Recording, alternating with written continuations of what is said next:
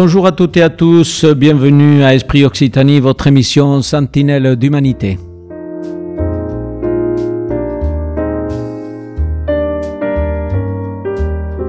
Émission coproduite par l'ANRAS, Association nationale de recherche et action solidaire, à la technique et à la réalisation, toujours ma complice Tiffaine et votre serviteur André Satenza.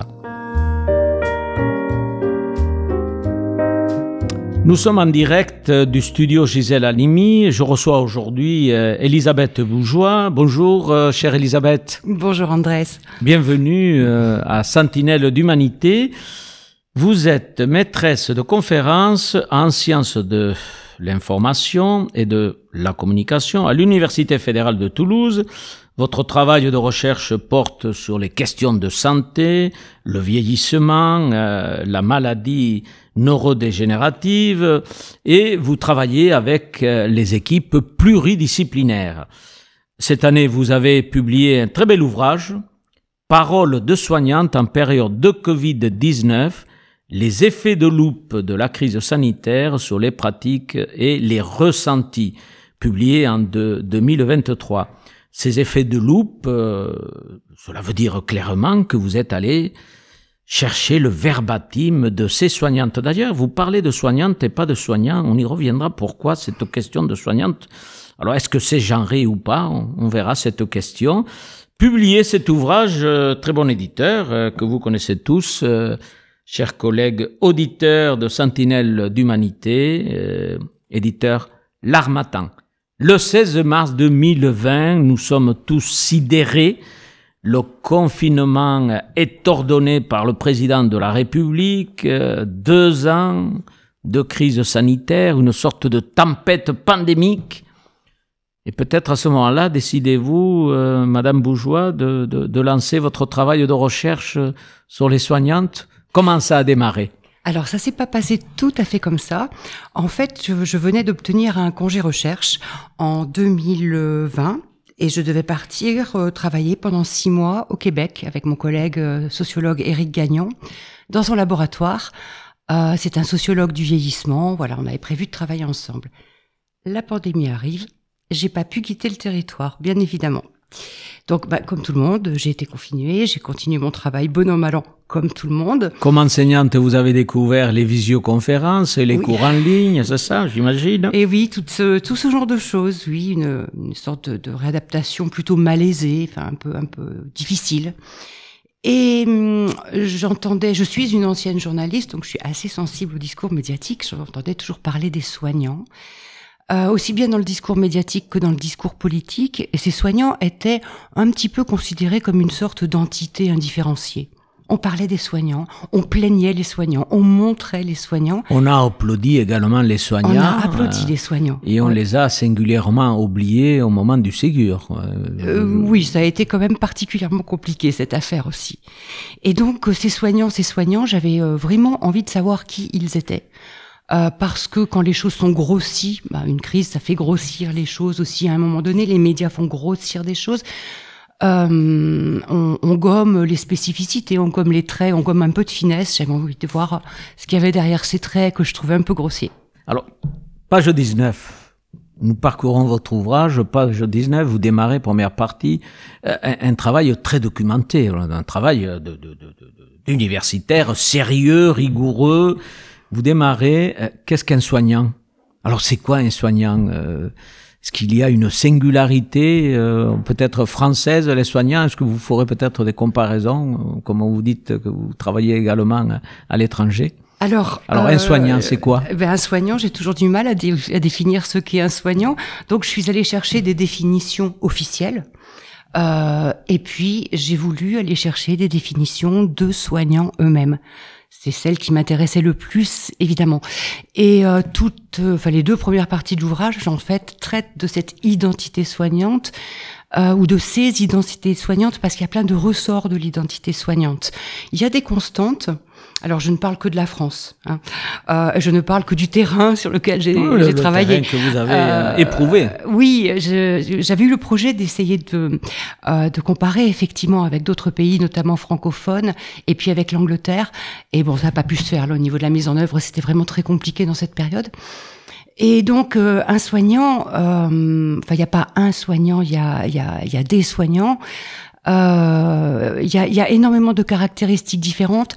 Je vais avoir du mal peut-être à vous les résumer ici. Est-ce que vous souhaitez qu'on en Oui, mais quelques, quelques-unes, quelques, je, je, empruntant quelques, quelques définitions. Alors, euh, une des Par exemple, je, je, vois bien quand on dit soignant, un médecin. Oui. Je vois bien l'infirmière, je vois bien euh, l'aide-soignante, mais est-ce que ça se limite à ça? À l'hôpital, dans les structures euh, médico-sociales ou sanitaires, euh, le soignant, ça peut être aussi euh, alors pour vous la répondre, personne qui sert le repas.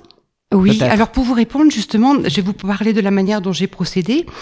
Euh, j'ai laissé des personnes définir elles-mêmes si elles étaient soignantes ou pas. J'ai pas contacté une telle et une telle, genre vous êtes soignant, vous êtes soignante, est-ce que vous voulez me parler? J'ai diffusé par des connaissances et un petit peu au gré du vent comme ça un petit appel à, témoignage. Et les gens qui se sentaient soignants m'ont répondu. Et dans ces gens-là, je reprends ce que vous disiez tout à l'heure, parmi ces gens-là, il y a que des femmes qui m'ont répondu. Alors c'est pour ça que vous avez mis oui, parole, parole, de, soignante. Oui, Voilà, oui. de Seules des femmes m'ont répondu. Euh, parmi ces femmes, bah, il y a, euh, il y a plein de métiers différents. Il y a une, une AMP, une aide médico-psychologique, par exemple. Euh, il y a, bon, bien sûr, des aides soignants, enfin, ce- ceux qu'on appelle les paramédicaux, qui sont les, les plus nombreux, hein. Les infirmières, eux, et les aides soignantes, eux, puisque je n'ai que, que des femmes, des médecins, des internes, plusieurs internes, euh, des médecins Masculin, féminin, interne. Là, c'est que des femmes. près- Que, des femmes aussi. Seules des, femmes m'ont répondu, ont répondu à mon, à mon appel. Voilà. Alors ça veut dire quoi Les hommes, d'abord, ils sont quasiment inexistants dans ces métiers, c'est ça? Alors non, ils sont pas inexistants. Chez les paramédicaux, ils sont quand même. Je n'ai plus les statistiques précises en tête là. Mais les mais paramédicaux, c'est majoritairement, pourrait-on dire. très majoritairement, des femmes. C'est à plus de féminin. 80 D'accord. Voilà. Hein, donc euh, j'ai une psychomotricienne, euh, une responsable euh, de structures socio euh, socio-médicales.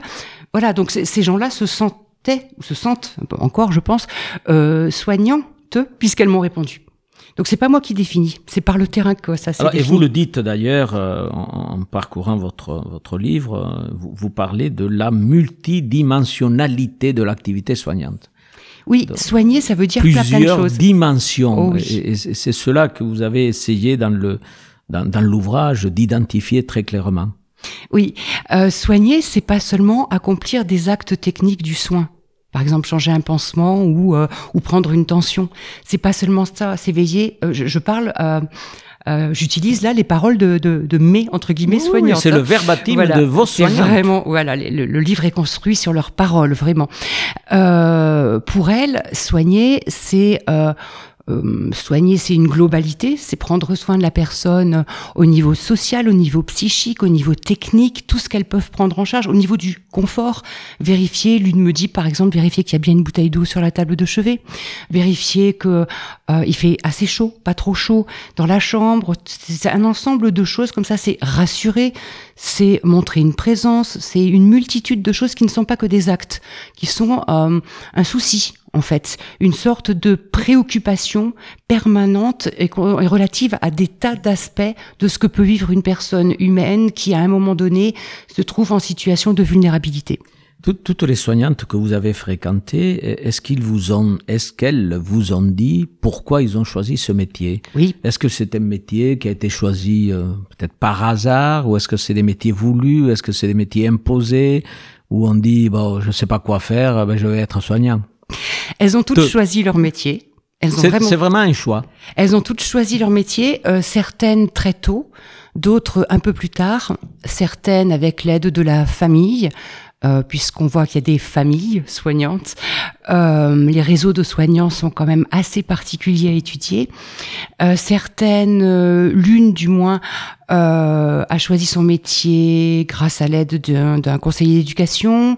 Euh, mais toujours il y a cette dimension du choix et d'une attirance vers euh, quelque chose qu'on appelle maintenant le care, hein, le, le- le prendre soin prendre des autres. soin. Mm, mm. Alors, autre, autre question, toujours euh, parcourant votre livre, à la page 51, vous parlez de la reconnaissance de ces métiers, les métiers de soignants. Alors, bien entendu, nous avons déjà abordé à Sentinelle d'humanité ces problématiques, les invisibles du, du secteur. Mais qu'est- qu'est-ce que vous entendez, vous, par la reconnaissance du travail des soignantes? Il y a énormément de... de pas reconnues par la hiérarchie, pas reconnues par l'institution, mal payées.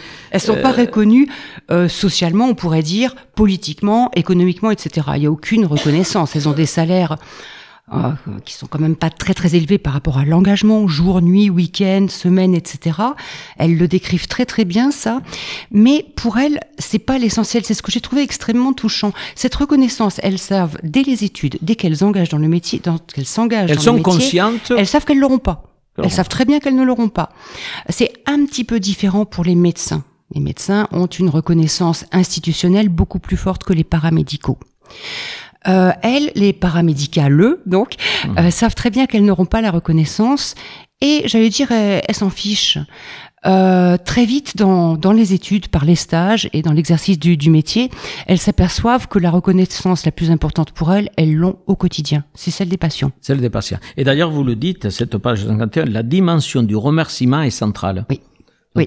Voilà, quand, quand le malade, le patient, l'usager, la personne accompagnée, euh, remercie la, personne euh, pour elle, c'est fondamental. C'est la preuve qu'elles ont bien fait leur travail. Parce que leur travail, il n'est pas spécialement pour la cadre de santé, il n'est pas spécialement euh, pour euh, les politiques de santé en vertu du code de la santé, des choses comme ça. Le, leur travail, elles tiennent compte de ces choses-là, bien sûr, mais leur travail, il est, c'est un travail relationnel il est centré sur la personne à laquelle on donne un soin. Si cette personne remercie, ça veut dire que le travail a été bien fait.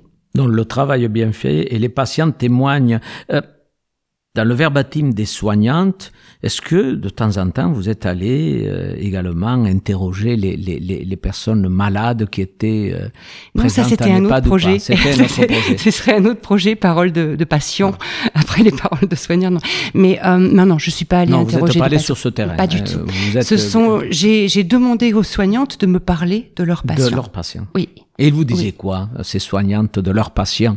Leur, leur discours est quand même centré sur leurs patients. C'est, c'est leur quotidien les patients. Hein, donc euh, elle, elle disait énormément de choses sur leurs patients, mais pour définir leur métier, c'est toujours améliorer l'état d'une personne qui ne va pas bien. Elles ont, elles expriment une compréhension extrêmement forte euh, de ce que peut générer l'état de santé dégradé. Par exemple, ces patients qui sont désagréables, qui râlent tout le temps, euh, qui les insultent parfois, qui s'énervent. Qui elles, elles, ont une compréhension euh, de ces réactions-là qu'elles n'acceptent pas tout le temps, bien sûr, mais elles ont une compréhension de ces réactions-là. C'est parce que la personne est angoissée, c'est parce qu'elle va pas bien, c'est parce qu'elle n'a pas choisi son état, elle n'a pas choisi d'être à l'hôpital. C'est pour toutes ces raisons-là que la personne peut être désagréable. Donc on, a, on comprend et on accepte. Et c'est humainement quand même extrêmement fort. Vous dites soigner, c'est se soigner. Elle se soigne, elle, elle aussi. Elles en ont, elles en ont beaucoup parlé. Elles ont, elles ont, conscience de cela. Elles ont vécu de, de, de, deux années difficiles, très dures euh, c'est pas tout à fait en ces termes. Elles ont conscience du fait que apporter euh, du bien-être ou du bien-être aux autres, c'est en même temps aussi se, réparer un petit peu soi. C'est pour ça qu'on a choisi ce métier. Vous pensez c'est entre autres, ça en fait partie. Hein, pour elles, ça en fait partie. Euh, elles expliquent à quel point, euh, euh, si elles étaient en thérapie, sûrement elles s'apercevraient que euh, en, en, réparant les autres, elles se réparent elles-mêmes sur des choses très précises. Certaines ont donné des exemples très précis. Vous le dites, euh, on dit que les, les psychiatres sont des fous qui se soignent. Là, vous dites, c'est Alors c'est pas moi qui le dis, c'est une psychiatre. C'est une, psychiatre, qui le hein. dit. Oui, oui, c'est la parole, la, la parole de ces soignantes. On dit que les psychiatres sont fous. Bah, en réalité, les psychiatres se soignent peut-être. c'est ça, c'est ces paroles, ces paroles-là. Vous, vous dites également qu'ils ont, euh, ils travaillent en réseau, ces soignantes. C'est-à-dire qu'il y a de la solidarité entre elles, qu'elles se retrouvent aussi en dehors du travail, en dehors de la structure, de l'institution. C'est pas seulement qu'elle travaille en réseau, elle travaille en équipe. Ça, c'est sûr que les métiers soignants, c'est des métiers d'équipe a priori. Même le médecin ne travaille pas seul. Hein. Euh, quand je parle des, des, des réseaux de soignantes, euh, je parle de, de tout ce qu'elles m'ont exprimé en dehors du travail. Euh, les paramédicaux comme les médicaux. Là, ça rassemble vraiment toutes, toutes les soignantes que j'ai questionnées. Ce, ce point-là, les soignantes se reconnaissent entre elles. Alors c'est assez, c'est assez particulier. Ça, ça, ça, nous parle à tous en même temps. Mais elles disent qu'elles se fréquentent aussi beaucoup entre elles. Leurs amis sont soignantes, leurs époux, leurs épouses. Souvent, c'est du, c'est du même milieu, etc. Bon, les études étant ce qu'elles sont aussi, ça, ça, ça, ça, les rapproche. Et surtout, elles ont ce sentiment très très fort qu'elles sont seules à se comprendre entre elles et à pouvoir comprendre ce, ce que la, la détresse d'un humain ou la perte d'un humain euh, dans le cadre du travail peut faire à la personne qui, qui soignait cet humain-là. Quand vous avez entamé ce travail de, recherche, euh, là, des terrains, hein, réellement, hein, euh, vous avez rencontré euh, les directions qui vous ont autorisé à rentrer dans les, institutions. Vous avez fait ça de façon comme une sorte de braconnage euh, Pas tout vous à êtes fait. rentré de façon clandestine à les établissements. Euh, Est-ce que vous avez demandé, par exemple, euh, autorisation à l'ARS, euh, Agence régionale de santé, de faire l'étude? Puis, de questions annexes, est-ce que vous avez envoyé euh, ce livre au directeur général euh, de l'ARS Peut-être peut faudrait-il le faire, non? Alors, Alors, je, toutes ces questions. Je, sais pas. Alors, je vais essayer de, de répondre à toutes. Euh, j'ai demandé à personne. Non. Déjà, j'ai demandé à personne. Euh, j'ai envoyé, euh, j'ai envoyé deux ou trois demandes à des hôpitaux, des, des demandes formelles. Bon, j'ai pas eu de réponse.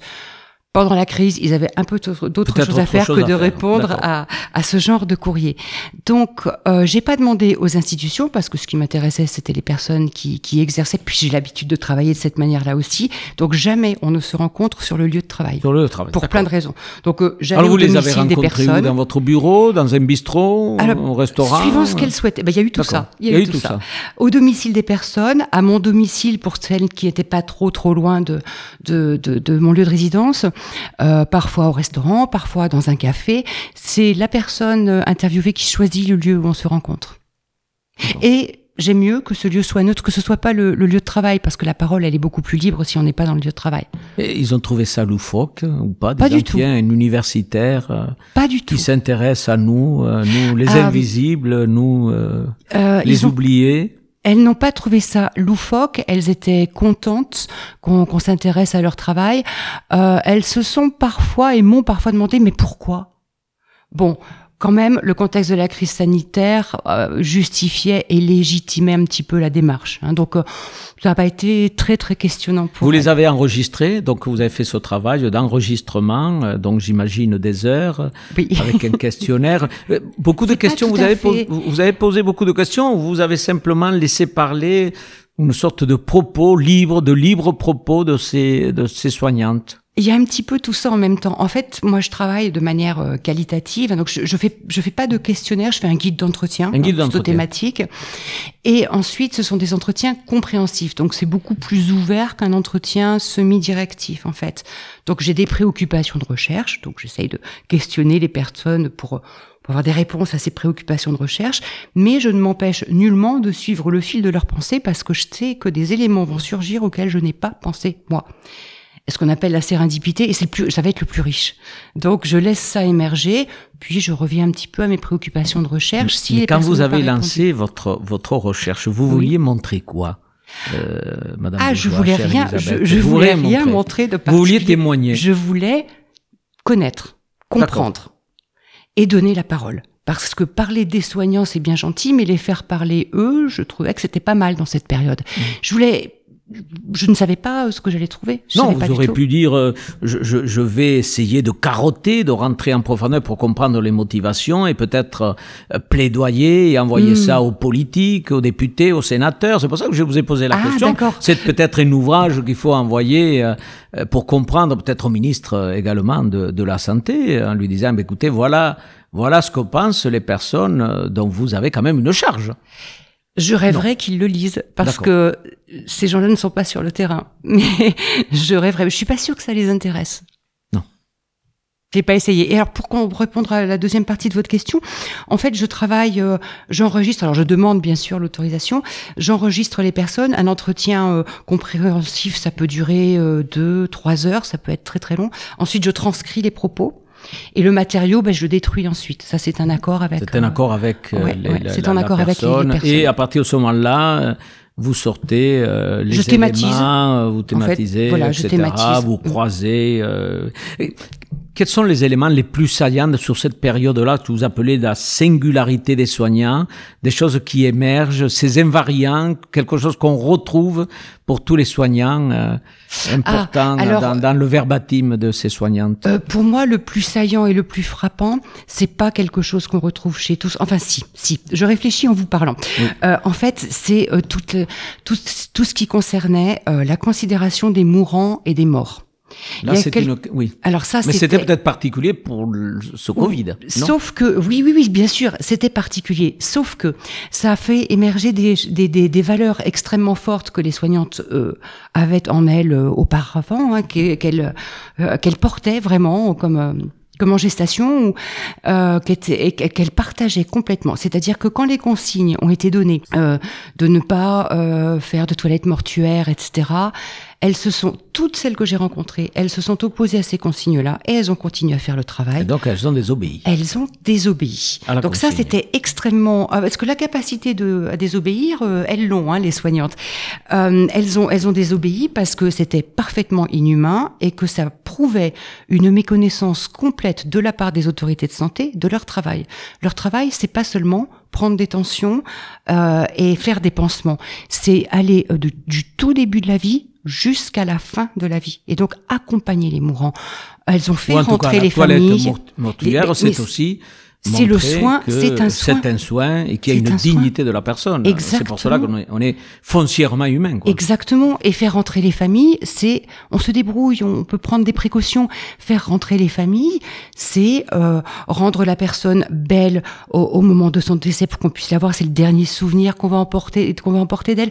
Toutes ces choses-là que j'ai pas trouvées écrites hein, dans, dans des ouvrages, elles me l'ont pratiquement toutes dit. Donc ça, j'ai trouvé ça extrêmement fort. Cette cette désobéissance et l'explication de cette obéissance. Le soin, ça s'arrête pas. euh, à la- Vous, pensez que le- les instances dites dirigeantes, euh, ceux qui euh, font des SERFA, euh, des consignes, des contre-consignes, des protocoles divers, ont compris Est-ce qu'il y a des choses qui ont remonté, vous qui vous occupez de la problématique de la santé Est-ce que vous avez Je connaissance euh, Franchement, je sais pas parce que d'abord. Est-ce qu'on a tiré, on a tiré les leçons de la crise? J'ai pas je crois l'impression, pas, non. je crois pas du tout. Euh, On a vécu pendant deux ans euh, une vraie crise et on n'a peut-être pas encore tiré, euh, on n'a pas compris encore l'événement. Hein, Michel Foucault parlait, euh, est-ce qu'on a compris l'événement? Je crois qu'on n'a pas du tout compris l'événement. Je pense que les humains sont pas très très forts avec ça. J'ai un peu l'impression. Euh, ce que ce que m'ont dit plusieurs soignantes, elles étaient au courant, par exemple, dans des grands CHU, euh, du fait qu'il y avait des plans, des préparations euh, pour un attentat. Il faut aller être capable de faire face à un attentat. Mais personne, dans aucun des CHU, enfin, de, j'avais des représentantes, On personne n'était prêt à une pandémie. Personne. Donc on n'était pas prêt. D'ailleurs, vous le Et dites, quand elle- euh, qu'il il fallait se débrouiller. Le système D. D'ailleurs, vous le dites à la page 177. Il est très présent ce système D. ce système D. Mais j'ai j'ai l'impression qu'il est présent, euh, mais au quotidien, sans pandémie. Bien sûr. Bien On sûr. En fait, de- et certainement dans plein de métiers, c'est ce que j'appellerais l'informel des métiers. En fait, la profession, c'est un ensemble de choses qu'on apprend. Il y, a une Il y avait une régulation. Gérer l'urgence, vous dites, page 177. Gérer l'urgence, et en fait, il y a un recours au système D. C'est-à-dire On que là, tente de bricoler. on bricole. On, pas bricole la vie, quoi. On bricole la vie. On On n'a pas le le matériel. On n'a pas le matériel. Donc, euh, euh, ben, on fait avec ce qu'on a. On fait avec des sacs poubelles. On fait, on se débrouille. Vraiment, on se débrouille. Et là, ça a été quelque chose de très très fort et de très valorisant pour les équipes parce que elles ont pu mobiliser des tas de compétences qui sont pas les compétences euh, habituelles, euh, celles qu'on connaît, celles qu'on reconnaît aux soignants. Euh, on a vu dans certains établissements, eh bien, euh, le kiné, ben, il avait plus de boulot, ben, il donnait un petit coup de main au ménage et au pliage du linge dans une structure euh, euh, médico-sociale parce que la- l'hygiène c'est extrêmement important en cas de, pandémie. On a vu, voilà, les gens s'entraidaient et il y avait comme un effacement un petit peu euh, des scissions disciplinaires et des scissions statutaires. Il y a des il y a des médecins qui sont venus donner un coup de main en, réa auprès d'enfants. Bon, ben, c'était les infirmières qui formaient à certains gestes que les médecins ne connaissaient pas au- auprès d'enfants. Voilà, c'était tout, tout ça, c'était c'est ce que j'appelle les éléments du système D. C'est-à-dire qu'on se débrouille. Oui. Voilà. Donc, il y a la théorie, ce qu'on apprend à l'école. D'ailleurs, ils le disent hein, dans le verbatim, il y a des choses que l'on apprend en théorie Et puis ensuite, quand on est sur le terrain, on les met à pratique, on les met en pratique, on essaye de trouver la, la solution qui ne nuit pas aux malades. Oui, Ne pas nuire, d'ailleurs, c'est euh, dans le serment euh, hippocratique, euh, ne pas nuire, c'est quand même une des règles fondamentales. Oui, Surtout ne pas vous nuire. Euh, comme soignant, il ne faut pas... euh, non seulement faire du bien, mais ne pas faire de mais mal. surtout, hein, quand ne même. pas faire du mal, quoi. c'est important. Il Quand faut s'abstenir parfois. Quoi. Oui. Euh, Mais cette, cette dimension euh, informelle, dans cette dimension informelle, il y a par exemple euh, toutes les manières de relationner à l'autre. Ça, c'est- c'est pas exactement quelque chose qui s'apprend. Euh, à l'autre, l'autre étant le patient, étant le collègue, étant euh, la famille du patient, etc. Donc voilà, cet informel, c'est peut-être euh, ce qui est le plus fondamentalement caractéristique de l'humain, parce qu'il n'est pas modelé, il n'est pas, il donc pas formalisé hein, par essence. Je vous propose de faire une petite pause euh, musicale. Oui. On va rendre hommage à- à Moustaki, euh, qui nous manque hein, cruellement. Et, et les soignantes, souvent, disaient qu'elles étaient seules. Vous, vous le signalez à plusieurs reprises dans Mm. votre texte. Alors, euh, je, je vous propose euh, Ma solitude de Moustaki.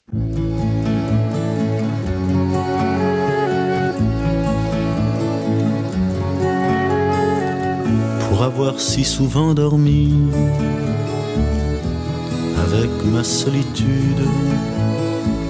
Je m'en suis fait presque une amie, une douce habitude. Elle ne me quitte pas d'un pas, fidèle comme une ombre. Elle m'a suivi ça et là, aux quatre coins du monde. Non, je ne suis jamais seul avec ma solitude. Quand elle est au creux de mon lit, elle prend toute la place et nous passons de longues nuits les deux face à face. Je ne sais vraiment pas jusqu'où ira cette complice. Faudra-t-il que j'y prenne goût ou que je réagisse? Non, je ne suis jamais seul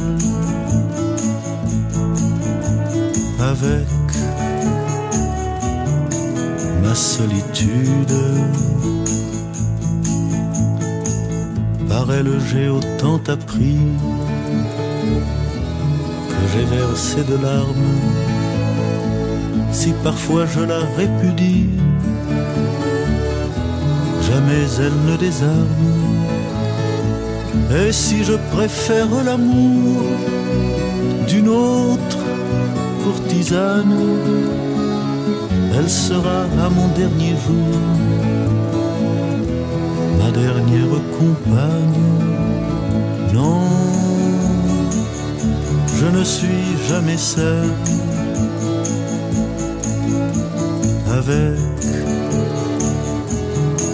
ma solitude. Non, je ne suis jamais seul avec ma solitude.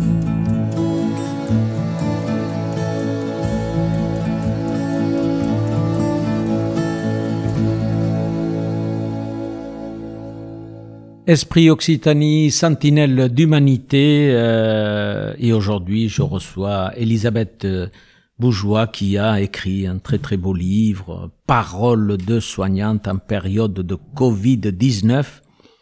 Eh bien, elle a utilisé la loupe, les effets de loupe de la crise euh, sanitaire sur les pratiques et les ressentis. Et, nous parcourons son, ouvrage en parlant de, ces métiers bien singuliers. euh, revenons justement en parlant de, des métiers singuliers, la singularité des métiers de soignants, la page 80, 89. euh, abordons les conditions de travail. Les conditions de travail sont difficiles, mais ces conditions de travail, alors quand on parle aujourd'hui, je, dis, je dirais ça, ça va peut-être choquer dans les chaumières, on dit qualité de vie au travail, euh, à l'hôpital, dans les structures médico-sociales, on n'y est pas encore. Hein. Non. Il y a, y, a, y, a, y a vraiment des difficultés. Que se passe-t-il quoi? D'ailleurs, vous le dites, les conditions de travail sont essentielles et on n'arrive pas. C'est la nature même du métier euh, où on pourrait nettement faire mieux avec de l'organisation, avec peut-être l'anticipation. Alors peut-être avec l'organisation, peut-être avec l'organisation. Ça, je pas très compétente là-dessus, c'est pas trop, c'est pas trop mon domaine. Euh, je pense qu'il n'y a pas de volonté particulière de faire mieux, ni économique ni politique. Quand on veut changer les choses, on les change. Ça, c'est mmh. voilà. Euh, il n'y a pas de, de volonté. Euh, ce qui se passe, c'est que ça se dégrade encore. Hein. Donc, je suis d'accord avec vous. C'est pas idéal. Euh, elles le disent elles-mêmes et elles observent sans cesse la dégradation euh, de leurs conditions de travail. Vous dites, on n'y est pas encore. Enfin non, on n'y est pas du tout, euh, dramatiquement. Et euh, les soignantes euh, indiquent d'ailleurs que euh, tout ça s'est encore détérioré. C'est-à-dire que avant la, la, la crise pandémique, on fermait des on fermait des lits, on fermait des services pour faire des économies. Et puisque je suis retournée les voir un an après l'enquête, pour savoir où on en était. Et maintenant, on ferme des lits et on ferme des services par manque de soignants. Donc pour elle, c'est comme si finalement la crise avait bien servi euh, le politique et le législateur, puisqu'elle permet de continuer à casser, ça, me paraît difficile de pas employer ce mot-là, un service public de santé euh, sans avoir à justifier quoi que ce soit. C'est ça coule de source. Il n'y a plus de soignants, on ferme. Et alors pourquoi les soignants ne viennent plus? Là, je, vous donne un exemple parce que ce sont des chiffres que j'ai découverts récemment mm. euh, dans les écoles d'infirmières. Euh, il y a des cohortes où il manque 50%. Oui. Alors. Il y a des cohortes où euh, on rentre, euh, mais on finit pas. Voilà, c'est surtout on démissionne. Surtout ça. Au fur et à mesure au fil des stages. C'est terrible. Au fil des stages, parce que les personnes se rendent compte de toute façon de ce à quoi va ressembler leur vie. Et c'est pas seulement leur vie professionnelle, parce que ça impacte leur vie personnelle. Hein. Travailler la nuit, travailler le week-end, ça, ça impacte toute la vie. Donc elles se rendent compte de ça, elles se disent bah non, finalement je veux pas. Les, les infirmières, euh, les, les plus les plus anciennes, euh, observent par exemple que euh, les, les, les, jeunes restent trois ans. C'est un petit peu le, c'est la durée obligatoire. C'est la durée obligatoire. Pour venir pour pouvoir exercer en libéral. Donc il y a plus de transmission, il y a plus de euh, dans, dans, les services, il manque toute cette dimension. Et vous, vous pensez qu'elle préfère travailler en libéral, qui, qui a un mouvement de fond euh? Alors chez les chez, les infirmières. Alors je, je, je, parle des, des anciennes et des modernes parce que vraiment il y a, il y a cette querelle des anciennes et des modernes qui n'est pas tout à fait une querelle quoique. Euh, chez les, les anciennes, la dimension du service public est extrêmement importante. Elles ont choisi de travailler dans le public. Et elles le défendent bec et ongle. Euh, chez les modernes, la préoccupation euh, est un petit peu différente. Et c'est assez générationnel, c'est beaucoup plus large, hein, ce, cette chose-là. Euh, le, le, le, confort de vie, euh, la mise en accord avec euh, la vie familiale et la vie personnelle euh, sont très importants. Donc, ben non, pas question d'accepter des conditions aussi atroces. Et vous pensez que cet équilibre, parce qu'on on en parle, il y a eu de la littérature, euh, des études, j'ai l'impression que ces nouveaux équilibres vie professionnelle et vie euh, personnelle, il y a eu une émergence au moment du Covid, j'ai l'impression. Là aussi, c'est un peu une loupe qui a été posée sur les choses. C'est-à-dire qu'une crise, ça fait toujours ressortir des tas de... de, de il y avait une tendance de forme, mais... Ça a accéléré. C'est un, une crise, c'est un accélérateur, c'est une loupe, c'est un miroir, c'est toutes ces choses-là.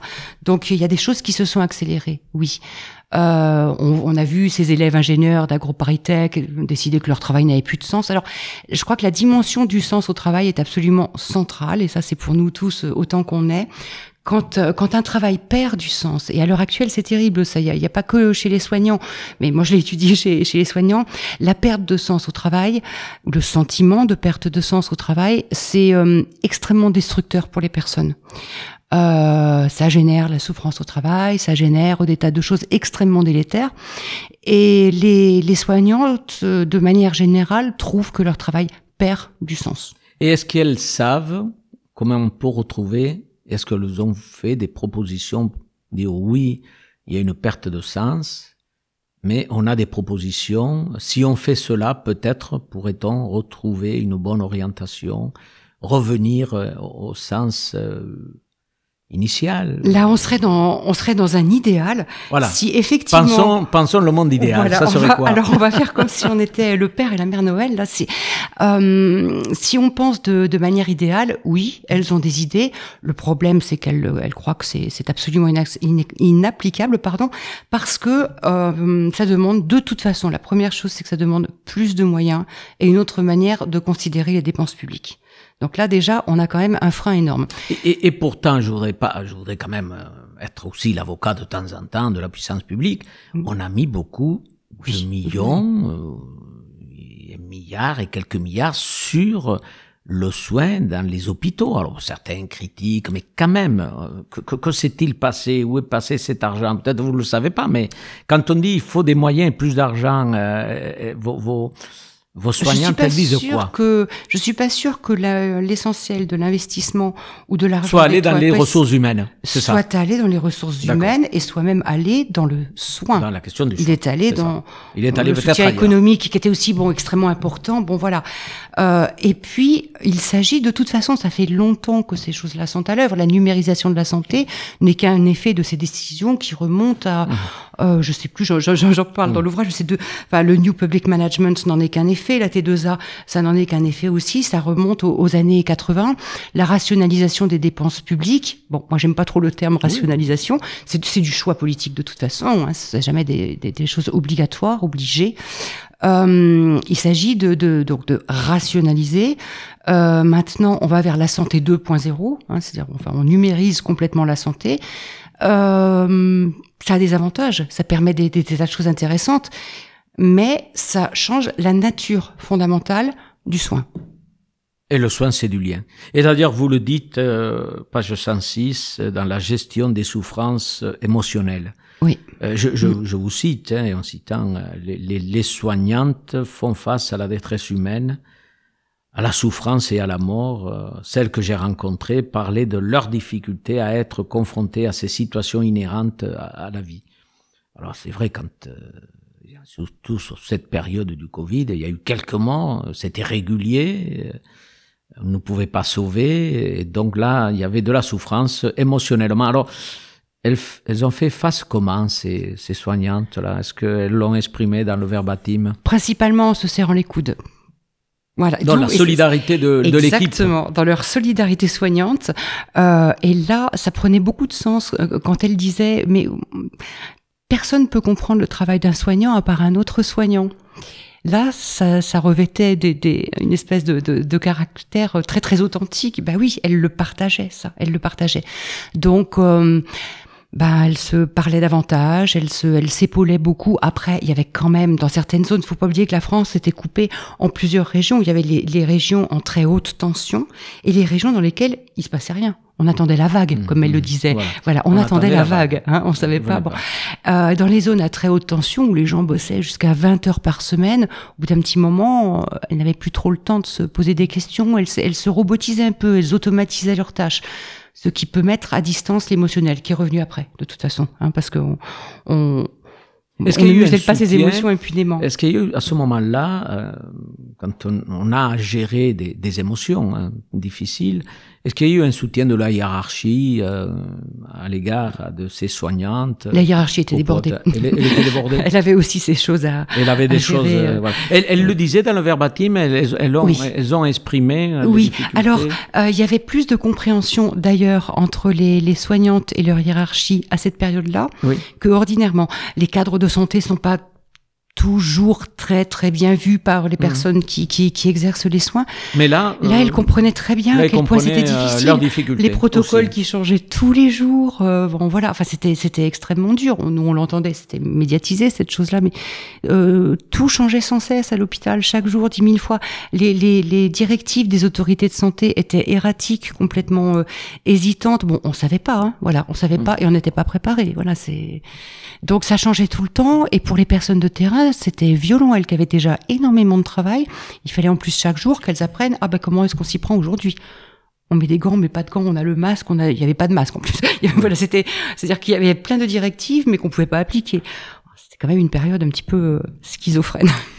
Toujours dans les, dans les rôles, page 110, vous parlez des rôles, les places et les responsabilités, et je cite, hein, dans les institutions de santé, les rôles et les places sont ritualisés, protocolisés. Alors, quand on est en période de crise, malheureusement, parfois, euh, on est en dehors, c'est tellement complexe, on n'a pas prévu quoi le protocole, on n'a pas prévu euh, le rituel. Donc il faut revenir, il faut l'écrire, il faut le repenser. Euh, mais c'est peut-être là le lien et cette liberté, un peu de liberté, un peu d'initiative dans le soin, c'est peut-être nécessaire, non? Bah, Cet aspect clinique, tout compte fait, il faut revenir aux cliniques. Il faut revenir aux cliniques, il faut inventer aussi. Parce à la créativité. à la créativité, exactement. Et il y a eu beaucoup de créativité relationnelle. Euh, ces personnes qui Parfois, le mode dérogatoire euh, permet de. Il est créatif. Une société évolue par ses marges et un travail évolue par euh, les petits pas de côté qu'on peut elles faire. Elles ont trouvé des marges de manœuvre, ces dames. Ah oui, elles ont fait beaucoup de pas de côté, oui. Voilà. Là, vous l'avez bien senti dans le verbatim. Euh, ah, elles l'ont très très clairement exprimé, oui, oui, oui. Et mais quand même, ce qui est au centre euh, de ces de ces petits pas de côté ou de ces euh, euh modalités ou procédures euh, en termes de système D, c'est cette centralité de l'humain et de la, et de la, vraiment de la considération de l'humain.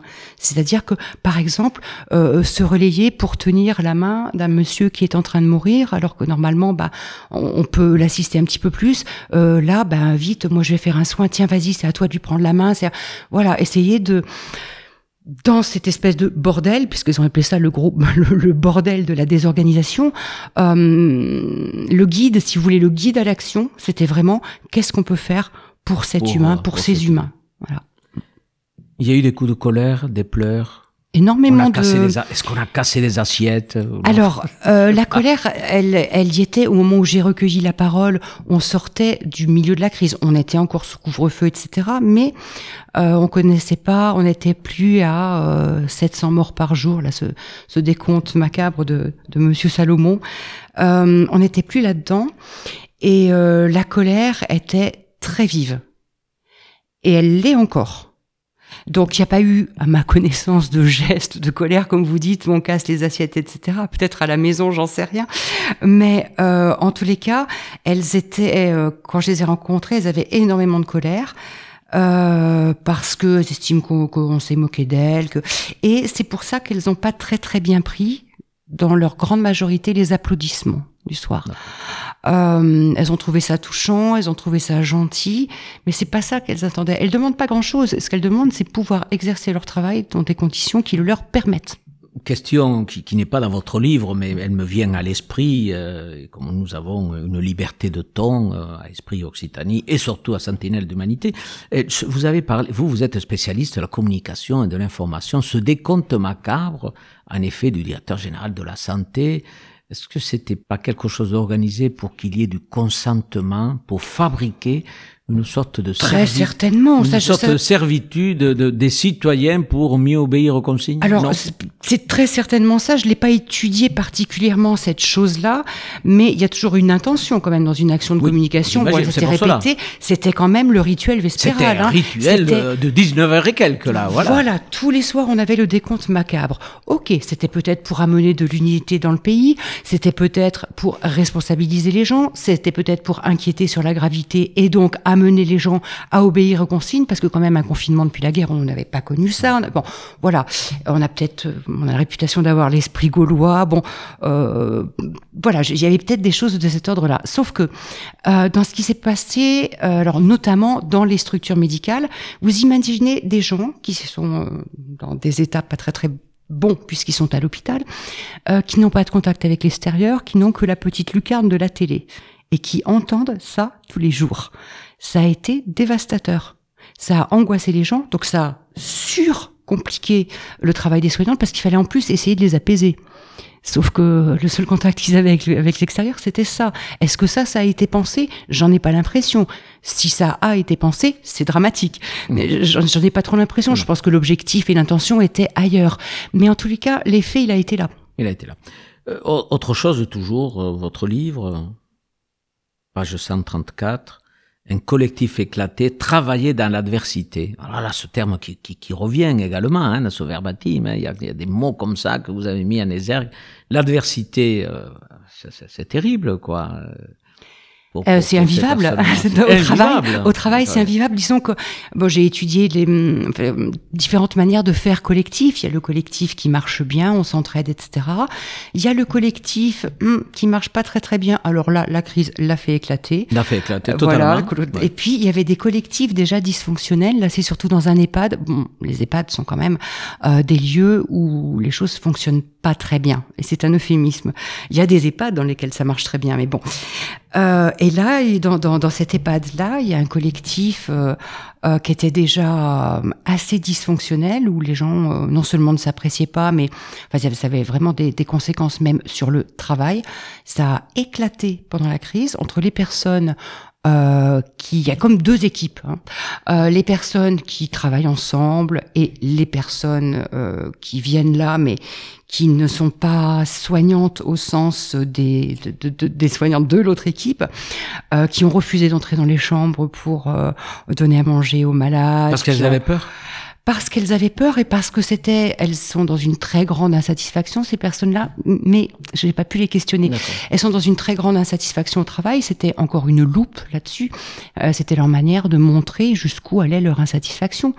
Elles, elles venaient euh, sur leur lieu de travail, mais elles ne réalisaient pas leur travail. Donc c'était les autres soignantes qui en faisaient deux fois plus. Et c'était pas régulé. C'était pas du tout régulé. Et donc là, les équipes ont explosé. D'ailleurs, à la page 135, vous le dites, alors là, c'est anecdotique, mais quand même, avec point d'exclamation, je vous cite, ça arrive hyper souvent, et la toilette, les personnes qui prennent une bassine, elles mettent de l'eau, vas-y, mets de l'eau de Cologne, inutile de vous dire, ou imagine l'eau de Cologne dans les parties intimes. C'est une infirmière d'EHPAD Point, qui m'a point raconté ça. d'exclamation, mais c'est terrible ça. C'est terrible, mais vous savez, enfin la, maltra- la maltraitance dans les EHPAD, elle a été largement documentée, notamment par Victor Castanet. Bon, Mais ouais. Euh, quand on n'a pas le temps, euh, ben, on fait pas bien. Je, je, je n'excuse pas ces pratiques-là, bien évidemment. bien. Euh, quand on n'a pas le temps, on fait pas bien, on fait ce qu'on peut. Et il faut pas oublier que dans ces établissements, il y a pas mal de personnes euh, qu'on appelle les faisant fonction. C'est-à-dire qu'elles occupent la fonction les activités de la fonction, mais elles n'ont pas le diplôme mais et peut-être elles pas la pas- elles n'ont formation non plus pas la pratique. formation. Voilà. On fait comme on Euh, on fait comme peut. C'est ça peut. l'adversité peut-être, non? Alors, c'est une des formes d'adversité parce que bon, il y a l'adversité entre les gens, il y a, il y a plein de formes d'adversité. Hein. Mais là, voilà, il y a, il y a pas de surveillance, il y a pas de contrôle.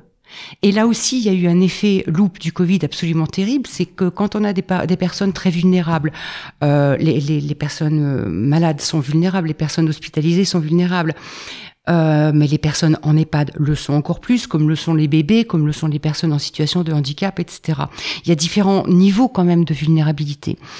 Et il y a une, comme une régulation euh, un petit peu informelle qui s'opère dans les EHPAD par le fait que des personnes extérieures y entrent, les familles, euh, euh, les amis. Tout d'un coup, ces lieux-là ont été fermés. Plus personne ne voyait ce qui s'y passait. Tout- à l'heure, euh, vous, vous avez dit qu'il y a en effet, euh, ils ont compris aussi, euh, ces soignantes, qu'on avait besoin euh, de l'encadrement et que l'encadrement était nécessaire. D'ailleurs, vous le dites à la page 137, le manquement ou les manquements de l'encadrement ont favorisé l'instauration des équipes antagonistes locales, etc., ce que vous avez bien Mm. décrit. Donc ça veut dire qu'il y avait quand même une reconnaissance. Il faut bien un chef, Oui. pour parler clairement. oui, oui. Il faut bien quelqu'un qui organise, sauf qu'il y avait euh, dans la telle désorganisation, on manque singulièrement de cadres également, quoi. Ah oui. On manque de tout, bref, on manque de tout. C'est ça le Alors, problème. il peut y avoir un cadre, mais euh, un cadre dans le sens de, d'un enfin, Ben oui. d'encadrement, mais qui dysfonctionne aussi, qui fait lui aussi ce qu'il peut quand même. Euh, les soignantes se sont rendues compte de la difficulté euh, de la tâche des cadres dans cette dans cette euh, crise et, euh, et réciproquement. Mhm. Et, et l'encadrement, il peut être, il peut être déficient l'encadrement. Là, là, là, en tout cas, vous l'avez montré. Ah, dans cet On établissement, sent c'est qu'on a besoin des cadres et euh, c'est nécessaire. Et on le demande, on et le demande. Il y a Mm. une demande express. hein. Oui. On- on- Il n'y a pas une opposition entre les soignants. euh, le cadre fait partie aussi de la famille dit Oui. des soignants. Mais là, on a vu, il manque aussi des cadres. Quoi. On a besoin d'être sur le, sur, sur, sur le terrain. Il manque des cadres ou peut-être que la formation des cadres est à repenser aussi. Là, je sais pas, c'est ce que pense, C'est- ce que semble penser Et c'est ce qui sentent, ce que disent les soignantes Oui. dans le verbatim. Il faut peut-être, c'est c'est la place, repenser la place dans le collectif. euh, Oui. du, du, du cadre et bien entendu les, les actions. Euh, je, je, je vous propose avant d'aller d'aller plus loin euh, pour parler de quelque chose qui m'a qui m'a surpris. euh, on verra tout à l'heure la page 167 sur la désorganisation, la surcharge de travail et surtout ce fameux sentiment de honte. Mais avant d'aborder cette question, parce que quand même le sentiment de honte est très très fort, bien exprimé dans ce verbatim, écoutez, je vous propose après Moustaki euh, d'aller se promener du côté du côté de Brésil euh, et on va faire la fête.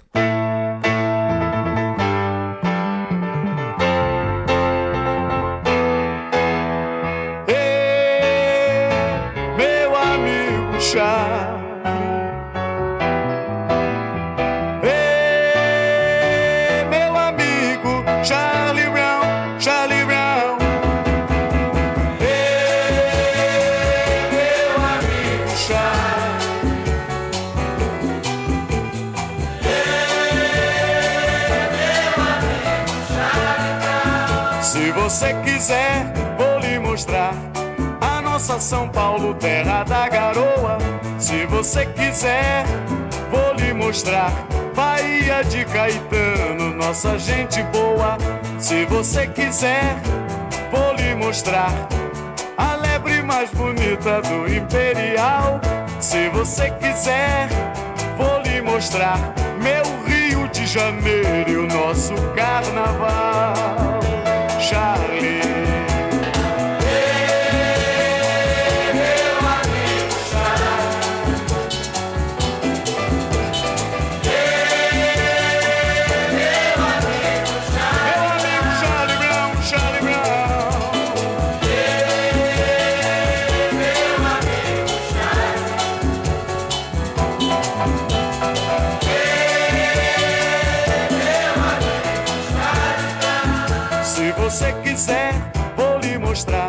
Vinícius de Moraes e o som de Jorge Ben. Se você quiser, vou lhe mostrar torcida do Flamengo, pois igual não tem. Se você quiser, vou lhe mostrar Luiz Gonzaga, rei do meu baião. Se você quiser, vou lhe mostrar Brasil de ponta a ponta do meu coração.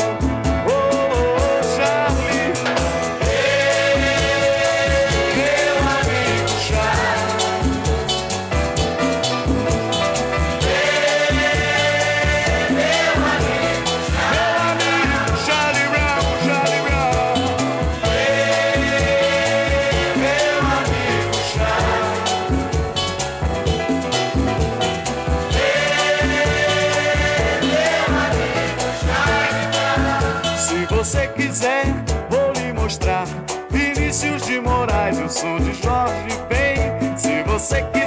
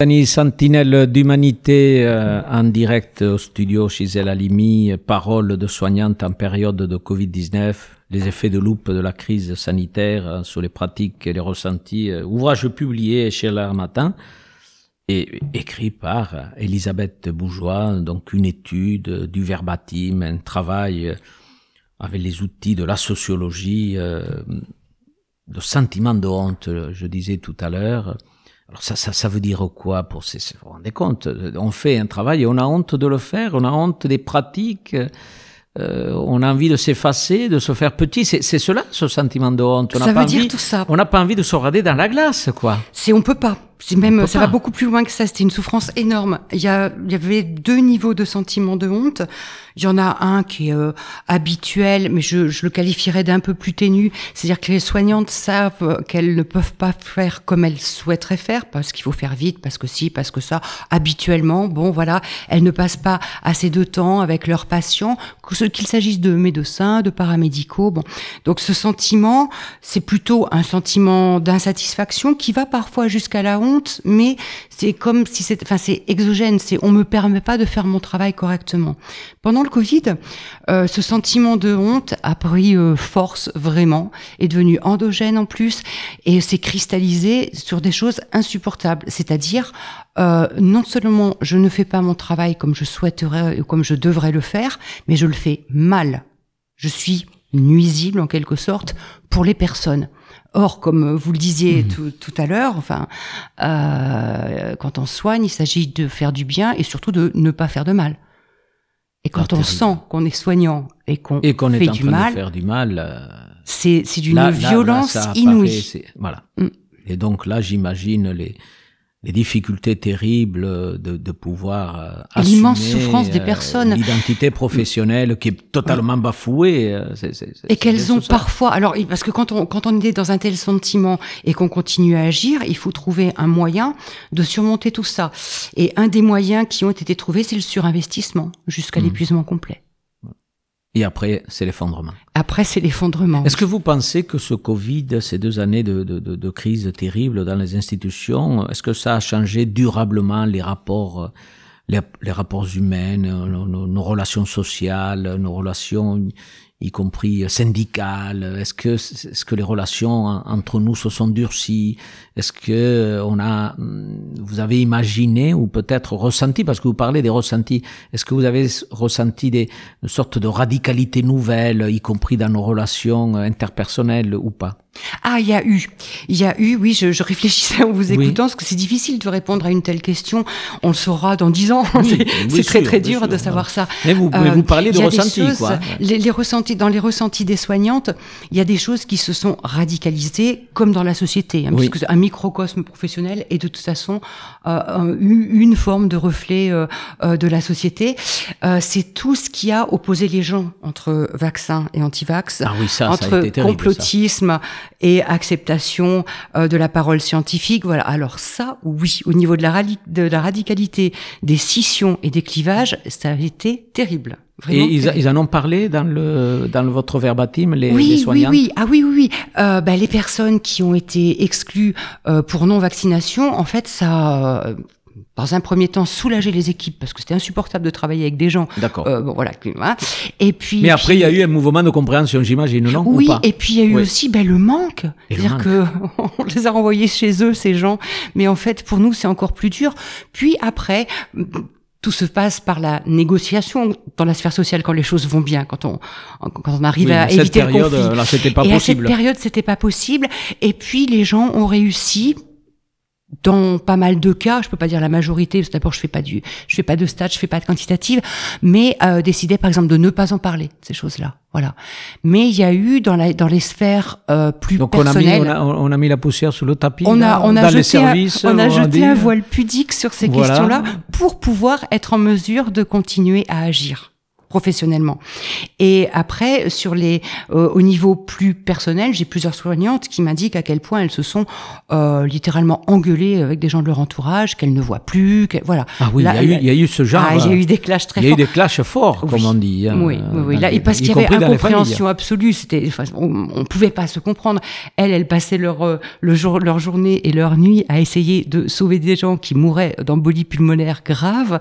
Et puis on leur disait, oh mais non, ce virus, euh, toute façon, euh, il a été fabriqué par les Chinois pour euh, euh, détruire la moitié de la planète. Bon, c'est, voilà, c'est des discours qui sont tellement éloignés qu'ils ne peuvent sur aucun point se retrouver. Donc clivage, ouais. Là, là, Pour tenter de conclure. D'ailleurs, vous dites pour tenter de conclure. Oui. hein, tentative de conclusion. Hein, oui. Alors, que- que- quelles sont les, les grandes leçons que, que vous avez tirées, euh, Madame Bourgeois, de cette, de, de, de, de cette étude? Euh, je crois que D'abord, est-ce que vous avez pris du plaisir à, à Ah travailler oui, avec ces personnes énormément. C'était un gros travail. C'était euh, euh, parfois douloureux. hein. J'ai pleuré plus d'une fois hein, en, transcrivant les entretiens. C'est un travail d'une très grande solitude. En plus, on était un peu euh, bah, à domicile, un peu renfermé, donc j'étais jour et nuit avec les soignantes, et c'était euh, bah, évidemment leur émotion, leur bon, c'est extrêmement touchant, extrêmement voilà, on peut pas. on- enfin, moi, j'étais pas du tout insensible à ça. Et, euh, et j'ai adoré, mais vraiment adoré, malgré ces difficultés-là et cette sorte de souffrance, j'ai adoré le faire parce que elles m'ont ouvert énormément de portes. J'avais l'impression d'entrer dans leur quotidien, d'entrer dans leurs gestes, d'entrer dans leurs relations euh, avec les patients, d'entrer dans la relation avec les collègues, comme si, oui, euh, plein, plein, plein de portes s'ouvraient, des portes d'humanité, vraiment. Et euh, bah, elles m'ont donné ça. Et ça, c'est absolument merveilleux parce que c'est pas tous les jours qu'on qu'on qu'on reçoit euh, ces choses-là. C'est euh, Nous arrivons au terme de, de notre émission. Vous avez vu, ça passe vite, une heure en parlant des, des, des soignantes.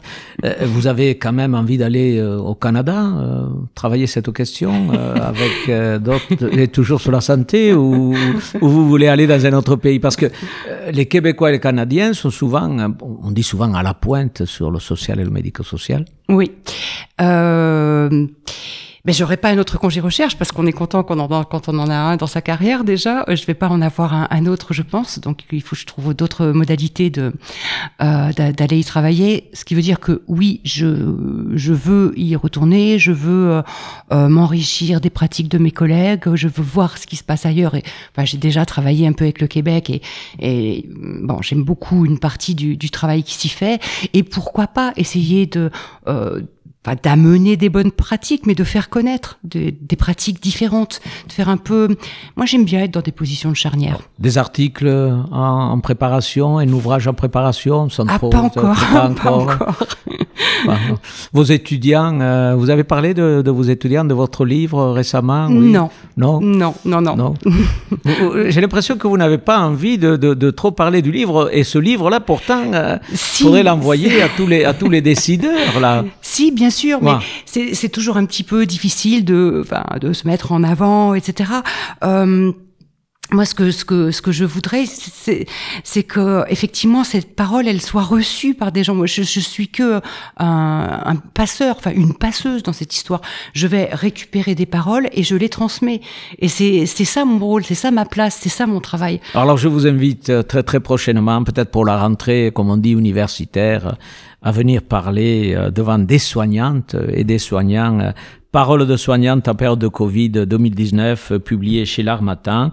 Euh, oui, chers collègues euh, auditeurs de Sentinelle d'Humanité, allez-y, allez-y, euh, très bel ouvrage, euh, beaucoup d'humanité et on sent euh, une écoute clinique euh, d'Elisabeth Bourgeois. Elisabeth, mille merci, euh, Merci pour votre beaucoup, participation à, à Sentinelle d'Humanité. Euh, chers amis, Sentinelle d'Humanité, Esprit Occitanie, ben, à très bientôt avec d'autres invités. Merci.